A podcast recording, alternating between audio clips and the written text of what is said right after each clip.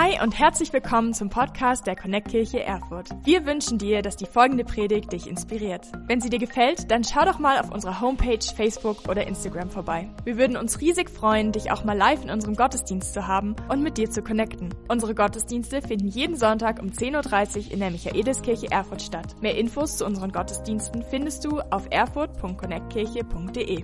Egal wo du gerade bist, wir hoffen, dass diese Predigt zu dir spricht und dich einen großen Schritt in deinem Leben weiterbringt. Viel Spaß beim Zuhören.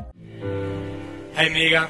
Voll schön, dass du vor allen Dingen da bist. Das ist echt der Hammer, dass wir wieder Gottesdienst hier feiern dürfen. Genau, ich finde es auch cool. Wir sind an einem Ort mitten in der Stadt. Das liebe ich. Wir sagen immer, wir haben ein Motto bei unserer Connect-Kirche. Kirche, die verbindet mit Gott, Freunden und ihrer Stadt. Und wenn nicht an so einem Ort wie hier, oder ansonsten. Hey, richtig, richtig cool.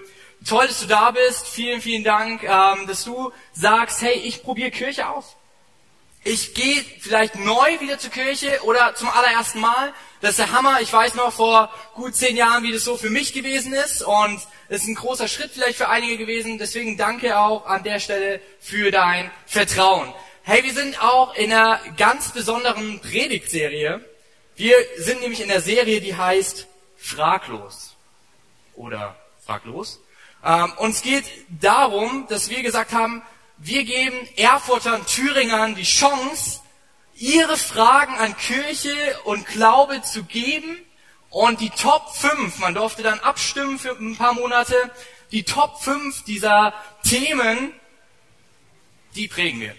Und das hat uns ein bisschen herausgefordert, da gab es schon auch schon ganz spannende Themen, kannst einfach bei YouTube, Spotify oder iTunes auch nachschauen. Ähm, und wir haben schon zwei Teile gehabt, jetzt sind wir heute im dritten Teil und die dritt, dritte Frage, die es gab, war folgende. Gibt, hat die Bibel zwei Götter? Gibt es in der Bibel zwei Götter? Oder vielmehr die Frage, die damit verbunden ist, ist der Gott vom ersten Teil der Bibel etwa der zornige, der böse Gott? Und der Gott aus dem zweiten Teil der Bibel ist der gute, liebende, barmherzige Gott? Und viele haben diese Frage gestellt und ich finde sie ziemlich spannend und ich glaube, sie bringt auch noch eine andere Frage mit sich. Was machen wir mit dem ersten Teil der Bibel, dem Alten Testament? Was machen wir damit? Was soll das? Was können wir damit tun? Und ich habe einfach mal im Instagram eine Abstimmung gegeben. Ich habe einfach mal nachgefragt und habe mal nachgefragt, wer von euch liest denn im Alten Testament. Und es war spannend zu sehen, dass fast 40 Prozent sagen, da bin ich eher selten unterwegs. Oder gar nicht. Und dann habe ich ein Zitat gepostet von einem Philosophen, der etwas über das Alte Testament gesagt hat, wie schwierig es für ihn ist und wie ja er mit dem Gott aus dem Alten Testament nicht umgehen kann. Und habe einfach gefragt, wem geht's auch so? Und 57 Prozent haben gesagt, jo, das denke ich manchmal auch. Und ich glaube, es ist so ein grundsätzliches Problem mit dem ganzen, ja, alt versus neu. Vielleicht können wir den ausstellen, der flackert die ganze Zeit so rum, genau. Mega, äh, einfach mal einen Applaus ans Production Team, die machen mega Arbeit. Genau. Richtig gut. Und ich weiß nicht, wie es hier geht, aber alt versus neu ist immer wieder so eine Sache. Wenn ich heute sagen würde, du kannst einziehen in ein fertiges, vollkommen eingerichtetes, möbliertes neues Haus. Oder du kriegst das Haus, ja, was baufällig ist, schön und groß, aber man muss noch was machen, ist halt etwas älter. Wer von euch würde das alte Haus nehmen? Ja, wow, drei Leute. Wer von euch würde das neue, fertige, eingerichtete Haus nehmen? Okay, mega. Jakob Schaffenus Zimmermann, euch bei ihm. Ähm, er kann das einrichten, wenn der Cashflow stimmt. Schnell Spaß. Ähm, aber wir, wir merken das. Oder gehen wir ein anderes Beispiel. Wer von euch würde ein Nokia nehmen aus der damaligen Zeit, aber es ist auch Snake drauf. Okay, okay, wir haben ein paar Retro-Fans, alles klar. Ähm, und wer von euch würde aber lieber das iPhone 10 nehmen, wenn ich es ihm schenken würde? Okay, ja, deutlich mehr. Und wer von euch wird sich nie melden, egal was ich frage? Okay, danke. Ähm, ich glaube, wir haben so ein Ding, so ein Problem oft mit dem Alten. Wie gehen wir damit um? So alt versus neu. Und ja, wir sagen uns vielleicht so, wozu den alten Kram, der eh schwierig zu verstehen ist? Ich habe doch mein neues Testament.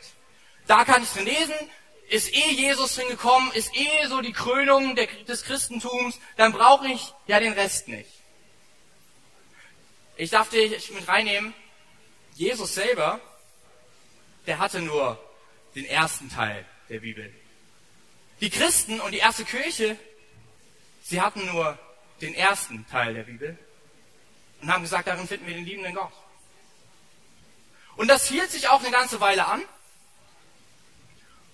Und naja, dann ist halt was passiert.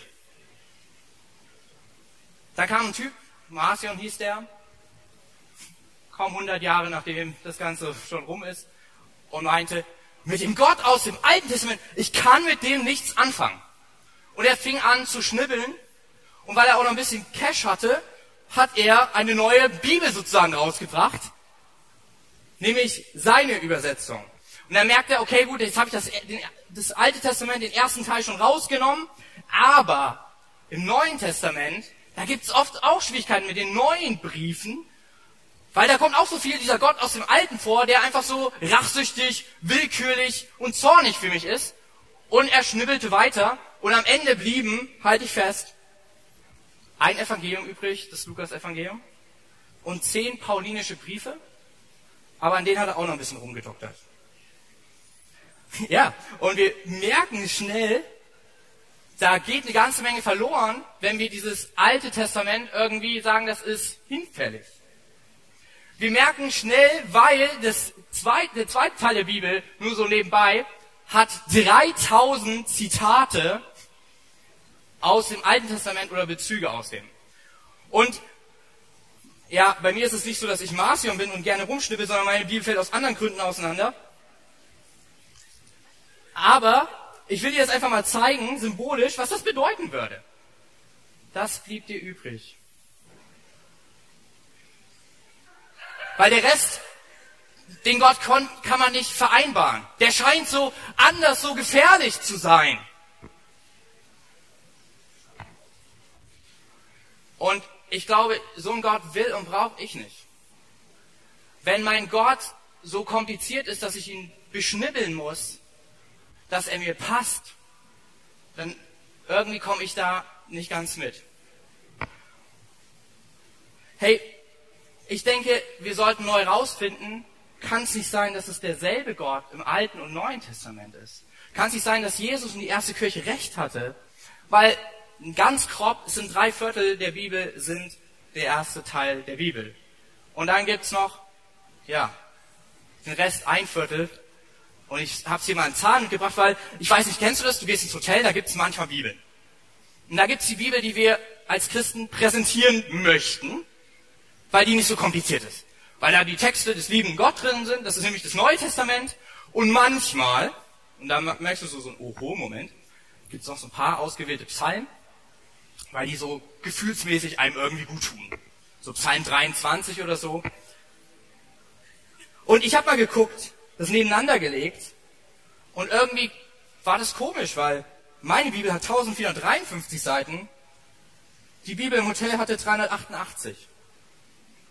Irgendwie fehlt da so einiges. Und es ist nämlich so, deswegen habe ich euch auch den Barhocker mitgebracht. Ja, hier ist das, Lese, das Inhaltsverzeichnis. Kein Problem. Ähm, genau. Weil da ist mir das so bewusst geworden, was passiert, wenn wir Dinge wegschnippeln. So, wir haben diese Woche im Büro neue Bürostühle bekommen. Und wir hatten ein Angebot rausgesucht. Zwei im Preis von einem. Ja. Oh, jetzt die ganze, Leute, die sparen, freuen sich. Andere denken sich, oh, ihr klingt geizig. Nein, wir sind großzügig, aber man darf auch clever sein. Ähm, und dann haben wir gesagt, gut, dann bestellen wir zwei und schauen uns, nochmal richtig schlau, ne? Ähm, schauen uns die erstmal an. Und wenn die gut sind, dann bestellen wir noch ein paar mehr davon. So, das Ding war, es gab zwei, wie gesagt, und ich habe den ersten aufgebaut. Weil ich bin so jemand, wenn was Neues, auch im Büro, ich verstehe auch nicht die Menschen, die, es kommen neue Sachen und die packen die nicht aus. Ich bin so eher so der Typ wie in dem Film. Was ist in dem Paket? So, ich will wissen, was es ist. Und das erste, was ich mache, ich, ich rupp erstmal alles auf Und dann geht's los. Irgendwie passt das schon zusammen. Und dann war ich fertig mit dem Stuhl und merkte, hm, irgendwie, irgendwas, das stimmt nicht ganz, weil der war eher so. Und ich dachte mir, klar, zwei vom Preis von einem, aber dafür ist er nur so halb so hoch wie der eine. Das kann doch nicht sein. Irgendwas, was verkaufen die uns da für ein Zeug? Und dann bin ich zu Alex gegangen, Pastor Alex, der ist ein bisschen handwerklicher als ich, und ich habe gesagt, ey, guck mal, was die uns geschickt haben. Also ich habe den ersten aufgebaut und wie ein Barhocker sieht das für mich nicht aus in unserem Meetingtisch. Eher wie so ein Stuhl, der versucht, ein Barhocker zu sein. Und dann sagt er, ja, es gibt doch noch einen zweiten, dann lass uns mal gucken, wie es beim zweiten ist. Und dann packt er den zweiten aus, fragt nach einer Bauanleitung. Ich dachte, es gibt auch eine Anleitung. Was? Ähm, baut sein auf. Und der sah so anders aus wie meiner. Der war nämlich so. Und dann dachte ich mir, irgendwas stimmt hier nicht. Und dann sagte Alex zu mir, ja, hast du auch diesen Schluss vom Ventil gelöst innen drinnen? Und ich war so, ein Verschluss? Und er so, wer hat den denn aufgebaut? Ich so, jemand? Vielleicht auch ich. Und ich habe in dem Moment, als es dann repariert war und der genauso aussah wie der andere und wir gedacht haben, boah, kann man doch ein paar mehr von bestellen, Preis-Leistung stimmt, ähm, habe ich irgendwie so gemerkt, hm, vielleicht ist das oft auch mit unserer Bibel so. Es gibt gewisse Teile, die verstehen wir nicht und wir lassen sie, nehmen sie raus oder wir machen etwas damit und das ganze Bild verändert sich. Und auf einmal ist dieser liebende Gott, den wir kennen, weil wir Dinge nicht verstehen, im ersten Teil der Bibel irgendwie zu kurz geraten. Irgendwie sieht er so anders aus. So zornig. So willkürlich. Und ich glaube, wir dürfen es ja, nochmal neu versuchen heute, das ganze Bild zu bekommen. Nämlich, auch das hat man oft gesagt, okay, dann, wir schneiden halt das alles ab. Aber ich will dir mal zeigen, was Jesus dazu gesagt hat. Jesus sagt in Matthäus 5, Vers 17, versteht nicht falsch. Und ich denke mir, wenn Jesus sagt, dass wir nicht falsch verstehen sollen, schon am Anfang hat er damit gerechnet, dass wir ihn falsch verstehen. Warum ich gekommen bin. Ich bin nicht gekommen, um das Gesetz, sprich die Tora, von der Bibel abzulösen. Ich bin auch nicht gekommen, um die Schriften der Propheten, auch im ersten Teil, abzuschaffen. Im Gegenteil, ich bin gekommen, um sie zu erfüllen. Nicht abschaffen, sondern, wie ich eher sagen würde, upgraden. So, also es gibt eine Sache, mit der käme ich dann doch aus, nämlich mit dem iPhone. Und es ist so, wenn du das iPhone 10 bekommst und es hat so eine Face-App, oder du kannst auch mit deinem Gesicht, jetzt geht's schon los hier.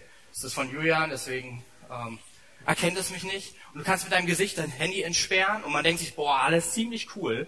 Brauche ich unbedingt. Das ist viel besser als das iPhone 6, 7 oder sonstiges. Aber niemand würde auch von uns auf die Idee kommen zu sagen, na, wenn ich aber mit meinem Gesicht das Handy entsperren kann, dann brauche ich das alte nicht. Wie telefonieren, Nachrichten schreiben, das ist ja alt. Nein, ich will das Neue. Und ich glaube, ähnlich ist es mit der Bibel, dass Jesus, was er uns sagen will, mit dem er kommt, es um es zu erfüllen, ist, er bringt es auf ein nächstes Level. Er created es ab. Alles, was davor war, war gut. Er baut darauf auf. Und ich glaube, ähnlich dürfen wir auch ganz neu heute Morgen, fast Mittag, ah, oder so auf dem Weg dahin, das nochmal neu mit der Bibel, mit dem Alten Testament versuchen. Und ich glaube, es ist kein Weg, wenn wir den ersten Teil rausschneiden, weil wir schneiden damit auch unsere Wurzeln ab. Und ich würde auch nicht meinen Urgroßvater rauskicken oder mein Großvater sagen, du bist alt, dich brauche ich nicht. Und oft ist leider das, was auch passiert. Und oft ist es auch, was dadurch passiert, was in der Kirche passiert ist. Mit dem Rausschneiden des Alten hat man das Judentum rausgeschnitten, ist anders mit ihnen umgegangen und ich glaube, wir haben dabei so einiges verloren, weil es sind unsere Großväter im Glauben.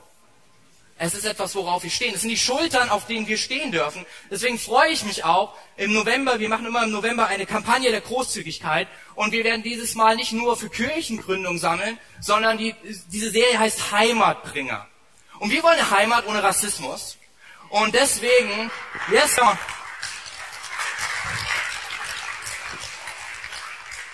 versuchen wir gerade mit der ähm, jüdischen Gemeinde auch da einfach Kontakt aufzunehmen, zu sagen, hey, wir wollen was mit reinspenden, um ein Zeichen zu setzen, dass die Heimat, die wir mitbauen mit Gott, eine Heimat ist, in der Menschen willkommen sind und nicht rausgeschnitten werden. Und alle, die Amen gesagt haben, in einem Monat könnt ihr die Portemonnaies mit zucken, um das Ganze möglich zu machen. So manchmal rutscht dann der Glaube nämlich auch ins Portemonnaie und dann passieren coole Dinge. Aber das ist heute nicht das Thema.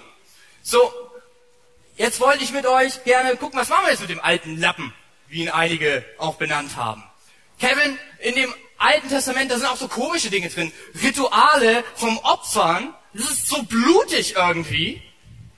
Das passt nicht so ganz in mein Leben rein. Und dann diese zehn Gebote. Hast du schon mal die zehn Gebote gelesen, Kevin? Das ist ja, als ob dieser Gott alles äh, uns verderben will. Dazu, ich kann heute nicht ganz auf die zehn Gebote eingehen. Da haben wir eine Predigtserie Law and Order, findest du bei uns auf YouTube äh, wo wir durch die zehn Gebote gegangen sind und einfach das mehr thematisiert haben. Aber vielleicht sagst du auch, ey, und da sind so viele Kriege, dann diese langen Geschlechtsregister, ich bin schon zweimal währenddessen eingeschlafen. Und du willst sagen, wir brauchen das? Hey, ich möchte heute folgende These aufstellen. Ich persönlich glaube, dass Gott derselbe ist im Alten, im ersten Teil der Bibel und im Neuen, im zweiten Teil der Bibel. Und ich persönlich glaube, dass wenn wir ihn in seinem ganzen Wesen als liebenden Vater, weil das ist der rote Faden der Bibel, wenn wir ihn als diesen liebenden Vater kennenlernen wollen, in, seinem, in seiner ganzen Fülle, mit, mit allem, dann werden wir dafür beide Testamente brauchen. Und das will ich heute mit euch angehen. Und der erste Punkt, der oft kommt, warum das so schwierig ist, dass man sagt, aber ist Gott im Alten Testament nicht nur zornig, ist er liebend? Und ich glaube, da müssen wir uns ein bisschen anschauen, was ist eigentlich so Zorn? Zorn ist wissenschaftlich gesehen, also der Zorn des Menschen, in drei Dinge zu teilen. Warum wir zornig sind. Empathischer Zorn, das heißt, es geht, wird irgendjemand verletzt, den du magst, oder ungerecht behandelt, oder er fühlt, oder du fühlst, dass er ungerecht behandelt wird, und in dir kommt Zorn auf. Persönlicher Zorn. Du wirst zum Opfer von Ungerechtigkeit oder du fühlst Ungerechtigkeit und Zorn kommt in dir auf. Moralischer Zorn. Werte, Dinge, für die du aufstehst, werden verletzt und es kommt Zorn in dir hervor. Für mich eines der besten Beispiele war, als ich einmal in der Tram unterwegs war, ähm, hier in Erfurt, in der Straßenbahn und ein Mann dort war und er die ganze Zeit einen internationalen Mann beleidigte und Menschen drumherum, der Zorn sie packte und sie aufstanden und hingegangen sind und haben gesagt, das wollen wir nicht in unserer Stadt.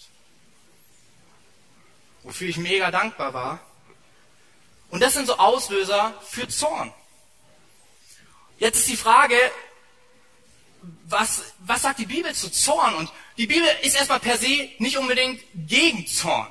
Sondern das Problem ist, sie sagt sogar, wir sind ja Menschen, Gott hat uns ja mit Emotionen geschaffen der Zorn ist nicht das Problem, sondern das Problem ist die Taten, die aus dem Zorn folgen. Weil wir handeln manchmal einfach aus dem Affekt und dabei passieren viele Dinge, die verletzend sind für uns, für andere oder auch für ganze Völker. Und da sagt die Bibel, das ist, was ich nicht will. Das ist es, was, was das Problem am Zorn ist. Und das, man merkt ganz schnell als Mensch, wir brauchen einen Punkt, wo unser Zorn hin adressiert werden kann. Und deswegen bin ich so dankbar für die Psalmen, die manchmal in der Hotelbibel nicht drin sind. Wo Sachen drin stehen wie, ich, wenn David gegen seine Feinde betet und er sagt, Gott, und zerschmetter die Zähne ihrer Kinder. Und dann sagt er, aber es soll dein Zorn walten und nicht meiner. Und und du dir vielleicht denkst, boah, wie kann ein Christ das sagen? Ich habe schon manchmal so gefühlt. Nicht oft, aber es gibt diese Momente, wo man so fühlt. Und es ist so gut zu wissen, dass ich im Gebet all diesen Schmerz in meinem Herzen zu Gott adressieren kann, weil ich weiß, yes, come on. Weil ich eins weiß, dass wenn Gott richtet, er es fair und gerecht tut. Er ist der Garant der Gerechtigkeit. Da, wo ich in meinem Zorn nicht mehr richtig handeln kann, kann ich mich auf sein gerechtes Handeln verlassen. Interessant wird, ein Forscher hat nachgeguckt, wie ist das mit Gott? Ist dieser Gott auch so zornig? Und ja, tatsächlich. Tausend Stellen in der Bibel sprechen von Zorn.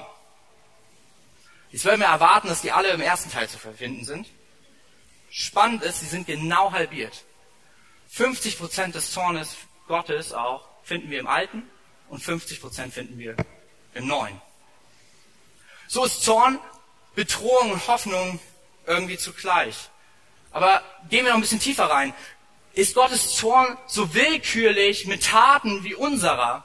Und in dem Moment muss man sagen, nein, Zorn ist auch nicht Teil des Wesen Gottes, sondern, so hat Jörg Jeremias richtig gut zusammengefasst, er sagt, da wo wir vom Zorn Gottes in der Bibel lesen, ist gleichzeitig immer auch von dem Erbarmen Gottes zu reden.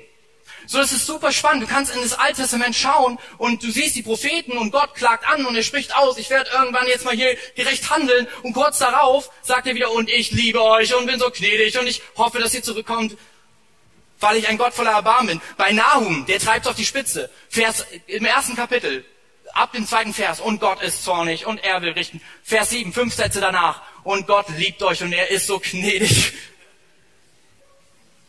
Er ist nicht schizophren, sondern ich glaube, der Zorn Gottes ist Teil der Liebe Gottes. Weil sein Zorn ist nicht von Emotion geprägt, sondern von dem Bewusstsein, dass er fair und gerecht ist. Und hier, pass auf, ich fand das cool, was Jörg Remias gesagt hat. Im Zorn Gottes sehen wir einfach nur eins, dass Gott sein Gott sein ernst nimmt. er ist der, der auch Gerechtigkeit bringt. Es gibt Unrecht, was bestraft werden muss. Und er ist es, der es tut. Und es ist wirklich, wirklich spannend zu sehen. Selbst bei den größten Dingen siehst du, was nämlich Gott wirklich ist. Es gibt nie, dass sein Wesen mit Zorn beschrieben wird. Sein Wesen wird mit gut, heilig, gerecht, liebend, ein Vater beschrieben. Zorn ist nur die Handlung, die er erfüllen muss, weil er gerecht ist.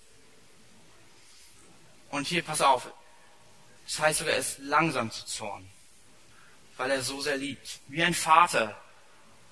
Und wir sehen ein Volk, wo es im Hebräischen sogar schwer ist, ein Wort zu finden für, für ihre Taten, weil sie so ab, abartig sind und widerlich. Und er sagt dort zu Abraham, aber ihr Maß der Schuld ist noch nicht voll. Ich gebe ihm noch eine Chance. Dann sehen wir fünften Buch Mose, vier Bücher weiter, wo er zu Mose sagt, dieses Volk ist immer noch, es macht Dinge, die sind absolut nicht fair und da braucht es Recht. Aber ich gebe ihnen noch mal eine Chance.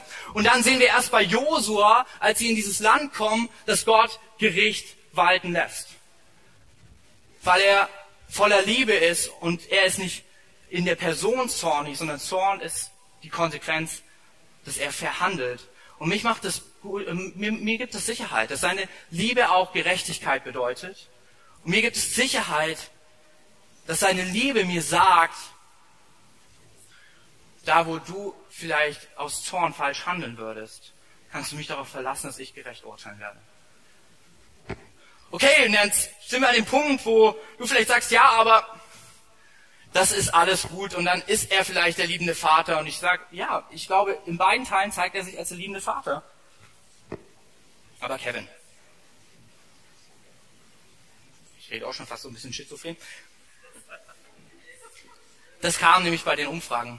Da gibt's aber auch noch diese schwierigen Stellen in der Bibel. Diese, die Stellen, wo ich jetzt nichts von der Liebe Gottes spüren kann. Da ist Gott dann scheinbar doch ein bisschen zorniger, auch in seinem Wesen, nicht nur in seinem Handeln. Und ich möchte dich in eine Geschichte reinnehmen. Von zwei Söhnen, die einem Pastor etwas über ihren Vater erzählen. Und der eine erzählt über seinen Vater Folgendes. Mein Papa war super lieb. Er war immer zu Hause und einfach nur großzügig. Ständig hat er Geschenke mitgebracht und ich konnte mit allen Sorgen zu ihm gehen. Dann kommt ein anderer Mann und er erzählt von seinem Vater. Mein Vater war eher kühl und abweisend. Ich kann mich nicht erinnern, überhaupt mal eine kleine Aufmerksamkeit von ihm bekommen zu haben.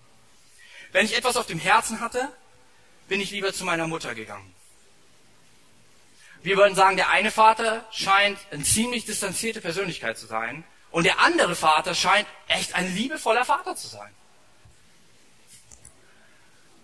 Hier der Fun Fact. Die beiden sind Geschwister und haben denselben Vater. Sogar noch einen Ticken krasser, sie sind Zwillinge.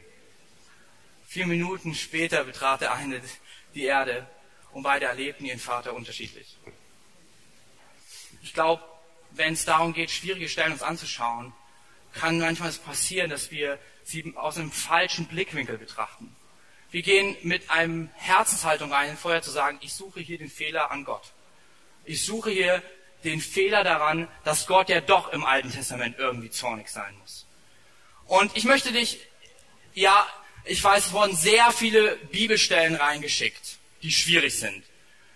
Das Gute, ich habe mich wirklich hingesetzt und habe sie mir alle angeschaut. Ich durfte diese Woche 700 Seiten lesen zu diesem Thema. Ähm, Bücher auch, Atheismus für Anfänger von Richard Dawkins und dann irgendwelche Theologen. Also falls du Fragen hast zu irgendwelchen Stellen, lass uns gern darüber reden. Aber ich habe gedacht, ich suche eine raus, um uns mit reinzunehmen, um zu zeigen, dass der Blickwinkel so entscheidend ist. Ähm, und dann habe ich einfach ein bisschen bei den Philosophen und auch ähm, ja, reingehört und bei den Kritikern und habe mir einfach gesagt, ich nehme die Stelle raus, die sie alle am schlimmsten finden. Und die habe ich heute mitgebracht. Eine Stelle, über die Richard Dawkins sagt, hier zeigt sich die zornige Willkür eines gierigen, opferblutliebenden Gottes. Oder Kant sagt über die Stelle, der, die Bibelperson muss sich hierin doch verhört haben. Hat dir nicht eher der Teufel als Gott zu ihm gesprochen. Witzig ist, im Judentum sagt man darüber, dass es eine der schönsten Stellen des Alten Testamentes ist, weil es die Vertrautheit und die Versorgung Gottes zeigt. Bisschen wie bei den Zwillingen. Und ich möchte mir mit euch diese Stelle heute anschauen, aber bevor wir uns sie anschauen, möchte ich ein bisschen was erzählen über die Person aus dem Alten Testament. Und das ist so wichtig, auch hierin wieder. Im Judentum liegen unsere Glaubenswurzeln. Und es ist so clever, diese Glaubenshelden kennenzulernen, weil sie eine persönliche Beziehung mit Gott erlebt haben und wir aus ihrem Glaubensleben das Echte hören können. Dietrich Bonhoeffer sagt sogar, was ihm am Alten Testament so sehr gefällt, ist, dass es im Hier und Jetzt ist, nicht im Jenseits. Es ist nicht nur eine Hoffnung im Jenseits, sondern es ist eine Hoffnung im Hier und Jetzt Gott zu spüren.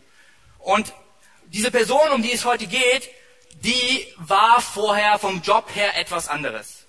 Die hatte, war Viehherr und wesentlich Götzenbildner.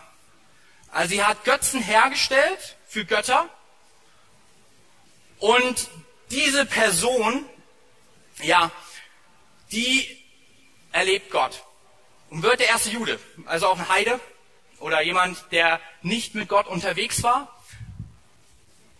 Und er sagt ihm, hey, ich bitte dich, geh mit mir in ein neues Land und ich will dir dieses Land schenken und ich will dich zu einer großen Nation machen und aus dir sollen alle gesegnet werden, weil aus dir heraus alle Menschen eine Freundschaft mit Gott bekommen können. Großer Segen. Jetzt kommt das Problem. Er ist schon echt im Alter unterwegs. Also, ich meine jetzt nicht, wenn man in der Connect-Kirche sagt, ja, der ist schon so mit, mittleres Alter, so an die 40, 50. Nein, nein, ich, ich meine Alter. So, eigentlich die Pension sollte an den Staat gehen, sage ich mal. Und jetzt weiß er, okay, nochmal aufbrechen, ein neues Land, was ich nicht kenne, alles hinter mir verlassen. Wie bringe ich das meiner Frau bei? Ich weiß noch, als ich damals merkte, dass Gott ruft, bau eine Kirche in Erfurt und ich dann zu meiner Frau sagen musste, Schatzi, ich glaube, wir sollten Frankfurt am Main an den Nagel hängen. Ich glaube, Gott ruft uns nach Erfurt nach Thüringen. Und sie gesagt hat, wenn Gott das will, dann kann er das auch mir bitte sagen. Und es hat ein gutes Jahr gedauert. Ich habe schon fast vergessen. Und dann kam es irgendwann zu dem Punkt, dass wir beide all in waren. Deshalb glaube ich auch persönlich, dass Gott zu nicht nur zu dem Mann, sondern auch zu der Frau gesprochen hat. So, jetzt ist das große Problem. Große Nationen bedeuten, du brauchst Babys. Und egal wie attraktiv du dich findest und egal wie sportlich du noch bist, biologisch wird das schwierig. So.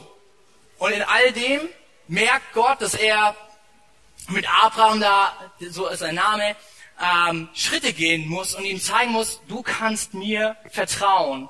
Und er schließt mit ihm einen Bund. Ich nenne ihn den Stellvertreterbund. Ich glaube, es ist der grundlegendste und wichtigste Bund. Und hier kommt das Ding, wenn wir den wegschneiden, weil wir das Alte Testament wegschneiden, schneidest du auch etwas für dich und für mich weg. So, weil wenn wir sagen, ja, Altes ist vergangen, Neues ist geworden, der alte Bund ist schlechter gewesen, den brauchst nicht mehr. Wie sieht's dann mit deinem Taufbund aus? Schneidet Gott ihn dann auch irgendwann weg, wenn, wenn du merkst, irgendwie läuft's nicht so mit uns? Nee, ich glaube, dieser Bund, den Abraham geschlossen hat, er, wenn wir in den Wurzeln graben, merken wir, was für ein genialer Gott es ist. Und folgendes. Es ist, dass Gott gesagt hat, okay, du wirst Kinder bekommen. Und um dir es zu zeigen, mache ich mit dir einen Deal. Ich mache mit dir einen Vertrag. Wir sind zusammen, du und ich, wir gehören zusammen. Und wenn einer den Vertrag bricht, wir machen das richtig öf öffentlich, ja dann soll, ihm, soll, er, soll er sterben. Und das war damals recht üblich in der Zeit. Es ist nicht biblisch, es hat auch nichts mit dem Christentum zu tun, sondern es war einfach die damalige Kultur. Und um das klarzustellen, das waren Leute, die war, wollten es immer alle ganz sicher wissen. Hat man Tiere genommen, man hat sie in der Hälfte geteilt, also es war wirklich sehr blutig, ähm, und sie auf beiden Seiten hingelegt. Und dann standen beide Vertragspartner am Anfang dieser Tiere und sie sollten in der Mitte aufeinander zugehen, sich die Hand geben und die Tiere waren das Symbol zu sagen, wenn einer von uns den Vertrag bricht, geht es ihm wie den Tieren. So, und ich kann mir vorstellen, wenn ich Abraham gewesen wäre, wäre ich so, Gott, danke, es ehrt mich sehr, dass du einen Vertrag mit mir schließen möchtest. Aber ich weiß, was ich letzten, Sonntag, äh, letzten Sommer getan habe, sozusagen. So, ich, ich weiß, ich bin nicht perfekt. Ich weiß, ich tue ständig Fehler. Und ich werde sie auch in der Zukunft tun. Das ist sehr schwierig. Aber Abraham war treu und bereitete alles vor. Und dann passiert Folgendes. Und ich glaube, das ist so genial für dich und für mich. Halt fest. Abraham fällt in einen tiefen Schlaf und er sieht, wie Gott durch diese Tiere hindurchgeht und ihm zuspricht, der Bund ist geschlossen. Abraham hat nichts getan. Was Gott damit sagt, ich schließe einen Bund mit mir selbst, weil ich dich unbedingt bei mir haben will und in dir alle anderen Menschen. Weil, selbst wenn du Fehler tust, ich werde dafür bezahlen. Mein Kopf ist wirklich das, was, was fällt, nicht deiner. So, und jetzt kriegt der Abraham, der Gute, auch noch seinen Sohn. Und Folgendes passiert. Die, diese Stelle, die so von den einen als wunderschön und für die anderen als so willkürlich und zornig sich darstellt, die passiert. Abraham wird auf die Probe gestellt. Das findest du im ersten Teil der Bibel, also wir wollen ja damit anfangen, ganz leicht zu finden, das erste Buch, im Kapitel 22, ab Vers 1 bis 19. Und ich lese dir mal die Stelle einfach vor und dann gucken wir rein und wir können selber entscheiden, welchen Blickwinkel wir einnehmen wollen. Einige Zeit später stellte Gott Abraham auf die Probe. Hier eine wichtige Sache. Probe ist immer, ja, nicht was Bösartiges, sondern Lehrer, ein paar Lehrer haben wir in der Kirche, die wissen das, ist eigentlich eine Lernzielkontrolle, okay? Das soll dem Schüler dazu dienen, zu wissen, wo er steht und was er verbessern darf. Aber vor allen Dingen dient es dem Lehrer, um zu gucken, wo sind noch Defizite, wo müssen wir das Kind fördern. Lernzielkontrolle. Und dann haben doch alle mal Panik. Aber okay, wir springen rein. Abraham rief Gott, hier bin ich antwortete Abraham. Nimm deinen einzigen Sohn Isaac, den du so liebst, und geh mit ihm ins Land Moria. Dort werde ich dir einen Berg zeigen, auf den du Isaac als Brandopfer für mich opfern sollst. Am nächsten Morgen stand Abraham früh auf, er sattelte seinen Esel und nahm seinen Sohn Isaac sowie seine zwei Diener mit. Dann spaltete er Holz für das Brandopfer und machte sich auf den Weg zu dem Ort, den Gott ihm genannt hatte. Nach drei Tagen entdeckte er den Berg in einiger Entfernung. Wartet hier mit den Esel auf uns, wies er seine beiden Diener an. Der Junge und ich werden noch ein Stück weitergehen. Jetzt, das ist so, wo jetzt dann Dawkins sagt, hier ist es fast übergelaufen. Dort oben werden wir anbeten. Weil er soll ja geopfert werden. Er sagt, wie kann das Anbeten sein? Aber ich finde den Satz danach viel wichtiger. Und dann zu euch zurückkommen. Abraham plant schon damit, dass sie beide wieder zurückkommen. Abraham weiß, selbst wenn das irgendwie alles sehr komisch wirkt, ich kann diesem Gott vertrauen, weil ich ihn vorher erlebt habe als den, der versorgt. Und dann geht es in Vers 6 weiter. Abraham nahm das Holz für das Brandopfer vom Esel und legte es Isaak auf seine Schultern. Er selbst trug das Messer und das Feuer. Während die beiden zusammen auf den Berg steigen, fragt Isaac, Vater, und so antwortete Abraham, wir haben Holz und Feuer. Aber wo ist das Lamm für das Opfer?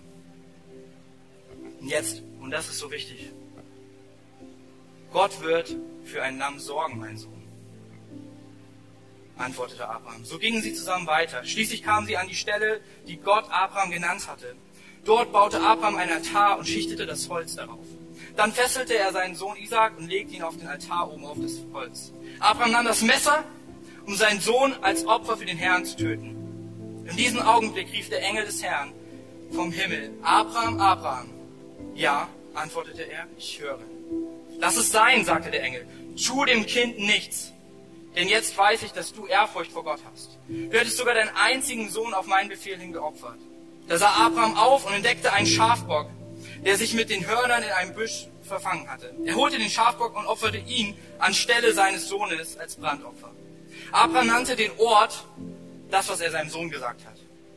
Der Herr versorgt. Man kann es auch übersetzen, der Herr sieht unsere Not. Deshalb sagt man auch heute auf dem Berg des Herrn, es ist der Berg des Herrn, wo der Herr vorsorgt oder uns sieht, sich sehen lässt. Dann rief der Engel des Herrn noch einmal vom Himmel herab. Ich, der Herr, schwöre bei mir selbst. Weil du mir gehorsam warst und sogar deinen geliebten Sohn auf meinen Befehl hin geopfert hättest, werde ich dich reich segnen. Ich werde dir die viele Nachkommen schenken. Sie sollen zahllos sein wie die Sterne am Himmel und wie der Sand am Ufer des Meeres. Sie werden ihre Feinde besiegen. Durch deine Nachkommen sollen alle Völker auf der Erde gesegnet sein, denn du hast mir gehorcht. Danach kehrten sie zurück zu Abrahams Dienern und zogen heim nach Becheraba, wo Abraham wohnen blieb. Okay, Kant sagt in der Stelle, hier muss sich Gott verhört haben. Das Problem ist, Kant kann nicht trennen zwischen dem, der redet und dem, was gesprochen wurde. Abraham wiederum kannte den Sprechenden. Und er wusste, er ist gut. Der Sprechende, er hat sich ihm sogar so vorgestellt. Gott hat viele Namen im Alten Testament und einer davon ist El Shaddai. Der Gott, der vorsorgt, der versorgt, der sich um dich kümmert wie eine Mutter. Und er sagte, das ist der Gott, den ich kennengelernt habe.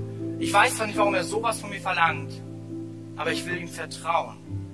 Und so ist es im Judentum auch bekannt, dass diese Stelle eine Stelle ist, wo Vertrauen entsteht. Ich finde es so spannend. Das Ganze kommt im Ziel, diese Geschichte kommt in ihr Ziel. Als Abraham den Berg nennt, der Gott, der vorsorgt. Er spricht zu seinem Sohn und sagt, Gott wird versorgen. Er sagt zu seinen Dienern, wir kommen zurück. Wir gehen anbeten. Und anbeten ist das Momentum zu sagen, ich sehe und erlebe, ich kriege offenbart das Wesen Gottes. Ich glaube, er hat es offenbart bekommen, dass Gott anders ist als alles, was er erwartete. Weil Menschenopfer klingt für uns so übel, aber ich sag dir was. Es war völlig normal in der damaligen Zeit. Wir waren im Louvre, meine Frau und ich, und wir fanden ein Bild, wo aus dieser Zeit, wo fünf Berge waren, wo Väter mit ihren erstgeborenen Söhnen hingingen, um sie ihren Göttern zu opfern. Es war das, was Abraham kannte von den Göttern, für die er Götzenbilder geschnitten hatte. Götter, die Blut sehen wollen. Und klar, wahrscheinlich dachte er sich auf den Weg, diese drei Tage, die er ging, ich dachte, mein Gott ist anders. Aber okay, vielleicht ist er genauso zornig wie die anderen. Und er wird auf dem Berg erleben und erfahren, dass sein Gott so anders ist. Dass er nicht seinen Sohn will, sondern dass er das Opfer bereitet hat. So wie er ihm damals in dem Bund versprochen hat, mein Kopf fällt, nicht deiner. Ich will bei dir sein. Und hey, ich glaube, das ist, was ich auf der Stelle mir wünschen möchte für dich und für mich. Eine tiefe Vertrautheit zu diesem liebenden Vater, der niemals etwas von dir nehmen würde. Eine tiefe Vertrautheit, wo du weißt, er versorgt. Sammy, der hier ist, ist gerade ähm, fertig jetzt bald mit seinem Studium und er erlebt dasselbe. Er darf auch in ein neues Land, auf einen neuen Berg gehen. Er wird nächstes Jahr im Februar nach Ilmenau gehen und dort ähm, wirklich Connect-Kirche starten. Mit uns zusammen. Und Sammy ist voller Glauben, weil er Gott gehört hat. Aber Sammy hat auch richtig Schiss. Wird dieser Gott genauso treu sein, wie ich ihn die letzten Jahre erlebt habe? Und dann ist diese Stelle auf einmal nicht mehr so zornig und willkürlich, sondern ist die Stelle, die sagt, schau auf den Berg, wo Gott schon vorgesorgt hat. Das Letzte, was ich für dich habe, ist ein kleines Gadget. Es gibt noch was, was ganz wichtig ist, wenn wir das Alte Testament lesen. Was wir brauchen. Ich weiß nicht, ob du schon, wenn du im Kino warst, ganz bestimmt, hast du eine 3D, hast du schon mal einen 3D-Film gesehen und die sind der Hammer. Es fühlt sich so scharf und nah an und es ist so, als ob du fast schon drin wärst, ja? Problem ist, wenn du die Brille nicht dabei hast, ist alles nur unscharf, verschwommen. Ah, oh, ist so witzig, wenn ihr eure Gesichter sehen könnt. Alle, die Brillen tragen, nicken so ganz krass. So, weil sie kennen das Problem noch viel, viel mehr. Ähm, und im schlimmsten Fall kriegst du Kopfweh beim Gucken. Ich glaube, manchmal kann das Alte Testament diese schwierigen Stellen genauso für uns sein. Dass sie unscharf verschwommen sind und uns Kopfschmerzen äh, wirklich bereiten. Und Jesus sagt im zweiten Teil, hey, diese ganzen Stellen, sie deuten auf mich hin. Und Paulus geht sogar einen Schritt weiter, sagt, wer mit Jesus befreundet ist, kann erst richtig das Alte Testament verstehen, weil es ihn zeigt. Er sagt sogar, es wird ein Schleier weggenommen und die können endlich klar sehen, eine sozusagen 3D-Jesus-Brille anzuziehen, wenn wir dieses Testament lesen. Und ich glaube, das ist die, die wir brauchen, wenn wir in dem Buch unterwegs sind. Es ist die Brille, die uns zeigt, oh krass, hier zeigt Gott eigentlich, dass er schon einen Plan hat, dass er einen Retter, einen Stellvertreter für uns hat, für alle unsere Schuld, den der Zorn Gottes treffen wird, damit wir in liebender Beziehung sein können, weil unser Gott gerecht und fair ist, aber uns dennoch so liebt, dass er einen Weg sucht, das zu tun. Hä, was, Kevin? Warte kurz. Jesus kommt doch erst im zweiten Teil der Bibel vor. Er sagt von sich selber im zweiten Teil, ich war von Anfang an schon da, ich bin im Hier und Jetzt und ich bin an alle Ewigkeit. Er ist zu finden im ersten Teil der Bibel. Und falls du diese Freundschaft mit Jesus hast, sage ich dir, lass uns noch einmal auf diese Stelle gucken und unsere Jesus 3D-Brille sozusagen aufziehen. Gestochen scharf. Ich will mir mit euch diesen Sohn von Abraham anschauen. Mit dem Brillchen offen. Der Sohn, er ist der einzige Sohn geliebt von seinem Vater. Jesus ist der Sohn Gottes, der Einzige, geliebt von seinem Vater. Der Sohn trägt das Holz zu seinem Opfer. Jesus trägt das Kreuz, um für uns stellvertretend zu sterben. Sein Holz. Isaac und das ist nämlich das Problem. Wenn wir versuchen, Kritik zu finden, ist es so leicht. Isaac war ein bisschen älter, als wir immer denken. Das ist nicht der kleine Junge, der da irgendwie ähm, festgenagelt wurde. Isaac war so Ende 20, Anfang 30. Isaac geht freiwillig diesen Weg, weil er könnte sich gegen den älteren Vater bestimmt gut wehren. Jesus geht freiwillig an das Kreuz. Isaac legt sich freiwillig hin, bereit für das Opfer. Jesus sagt von sich selbst, niemand kann es mir nehmen, mein Leben, ich gebe es freiwillig hin. Gott versorgt mit einem Tier, mit einem Bock, stellvertretend für Isaac. Und jetzt check's auf.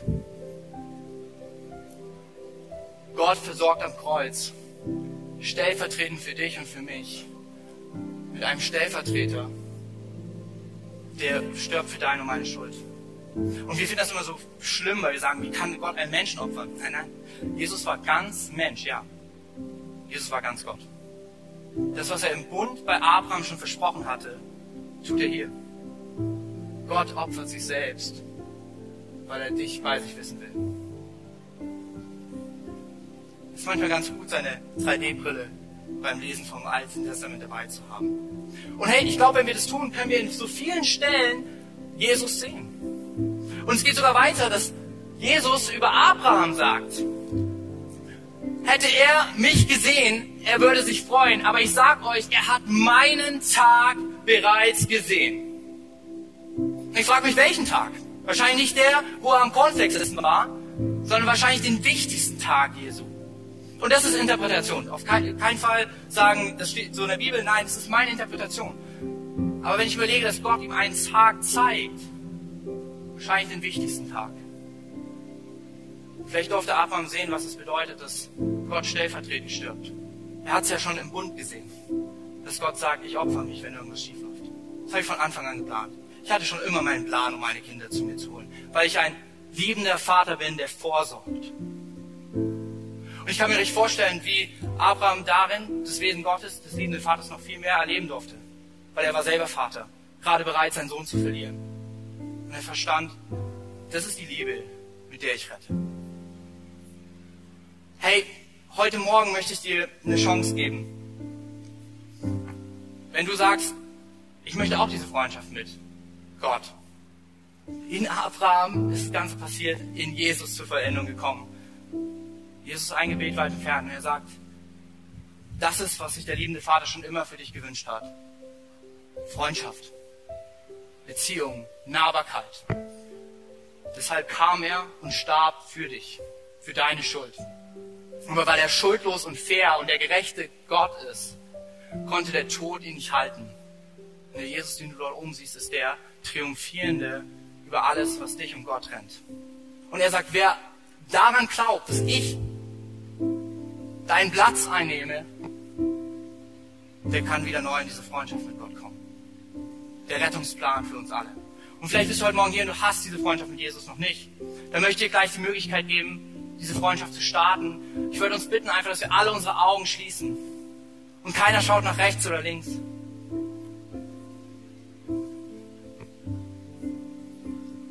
Und wenn du heute hier bist und diese Beziehung mit Jesus starten möchtest, kannst du einfach gleich deine Hand heben und ich weiß, mit wem wir im Anschluss Gottesdienst beten dürfen. Drei. Hey, Gott liebt dich wie ein Vater. Zwei. Jesus dir jetzt gerade näher, als du denkst. Eins. Gib doch deine Hand, wenn du heute diese Entscheidung mit Jesus treffen möchtest.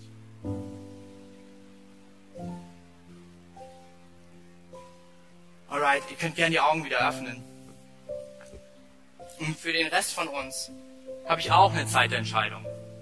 Lass uns neu entscheiden, das Alte Testament nochmal eine Chance zu geben. Ich will uns ermutigen dabei, die 3D-Jesus-Brille nicht zu vergessen und zu gucken, was könnte vielleicht auf diesen liebenden Vater hindeuten. Und lass uns unsere Wurzeln kennenlernen und nichts abschneiden, weil wir immer auf den Schultern anderer stehen, die vor uns gelaufen sind. Ich würde noch mal kurz für uns beten und dann wird die Band übernehmen. Jesus, ich danke dir für den heutigen Tag. Ich danke dir, dass du derselbe Gott bist. Schon von der ersten Seite an bis zur letzten Seite der Bibel. Aber noch wichtiger, nicht nur in den Seiten bist du zu finden, sondern in der Geschichte. Du warst damals da, bist es heute und du wirst es in aller Ewigkeit sein. Und ich bete für Gott, dass du uns echt ein neues Herz schenkst, auch dich zu finden, dich wirklich kennenzulernen. Ich bete für tiefe Begegnung mit dir, wie Abraham sie hatte um zu verstehen, dass du ein Gott bist, der uns liebt, ein liebender Vater, der alles tut, damit wir wieder bei ihm sein können. Danke dir dafür, Jesus. Wenn du mehr über Jesus erfahren willst oder deine Geschichte mit uns teilen möchtest, dann schreib uns gern auf Facebook, Instagram oder eine E-Mail an info at connectkirche.de. Du bist begeistert von der Connect Kirche und möchtest unsere Arbeit unterstützen? Dann findest du auf unserer Homepage weitere Details dazu, wie du dies tun kannst. Falls du nicht aus Erfurt und Umgebung kommst, aber dennoch aktiv verfolgst, was wir als Kirche tun, möchten wir dir zuallererst Danke sagen, dass du auf diese Art Teil von dem bist, was hier in Erfurt geschieht. Gleichzeitig wollen wir aber sicherstellen, dass du vor Ort eine Kirchenfamilie Familie hast. Wir sind der festen Überzeugung, dass es keinen Ersatz dafür gibt, eine Kirche vor Ort zu haben, in der du connected bist und Beziehungen pflegen kannst, die dich im Glauben voranbringen. Falls du keine Kirche vor Ort haben solltest, ermutigen wir dich dazu, dir eine zu suchen. Wenn du dabei Hilfe brauchst, melde dich gern unter info at connectkirche.de. Danke fürs Zuhören und bis bald.